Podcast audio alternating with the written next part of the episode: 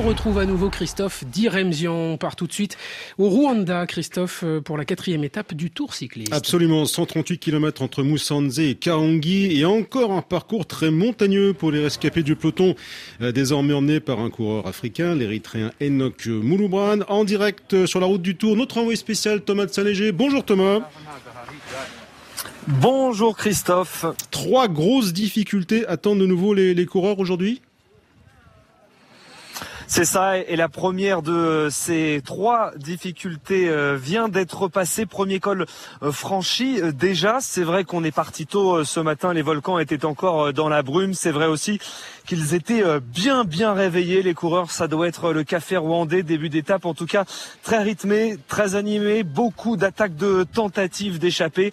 Et finalement, quatre coureurs ont réussi à s'isoler en tête de la course. Eric Manizabayo, le rwandais, très très applaudi. Il vient de passer dans son village natal, Arefaine, euh, l'érythréen, Stewart, le néo-zélandais, et Iribar, l'espagnol, Deush Katel. Ces quatre hommes s'entendent bien. Tout le monde immédicien passe euh, ses relais et logiquement, l'avance euh, grandit après un peu plus de 40 km sur les 138 au programme. 3 minutes 30 d'avance sur un peloton maillot jaune, toujours emmené par les coéquipiers d'Enoch Mouloubran. C'est pas mal, mais les rives du lac Kivu sont encore loin.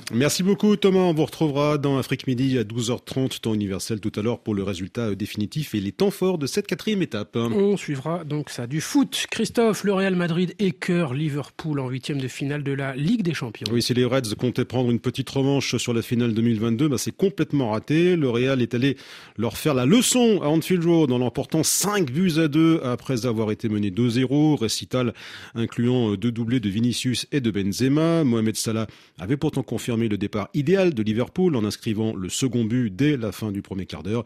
L'Égyptien se consolera un peu en étant l'actuel meilleur buteur de la Ligue des Champions, huit réalisations et sans doute pour un moment le co-meilleur buteur africain de l'histoire de la compétition avec 44 buts à égalité avec Didier Drogba. C'est également assez serein que Naples a quitté Francfort avec une victoire 2-0 sur l'Eintracht. C'est le Nigérian euh, Victor Osimhen qui a lancé les leaders absolus de la Serie A sur la voie du succès en ouvrant la marque. Très bonne opération, a confirmé au retour dans trois semaines avec la même efficacité, rappelle le milieu de terrain camerounais Franck Zambou-Anguissa, évidemment satisfait de la soirée.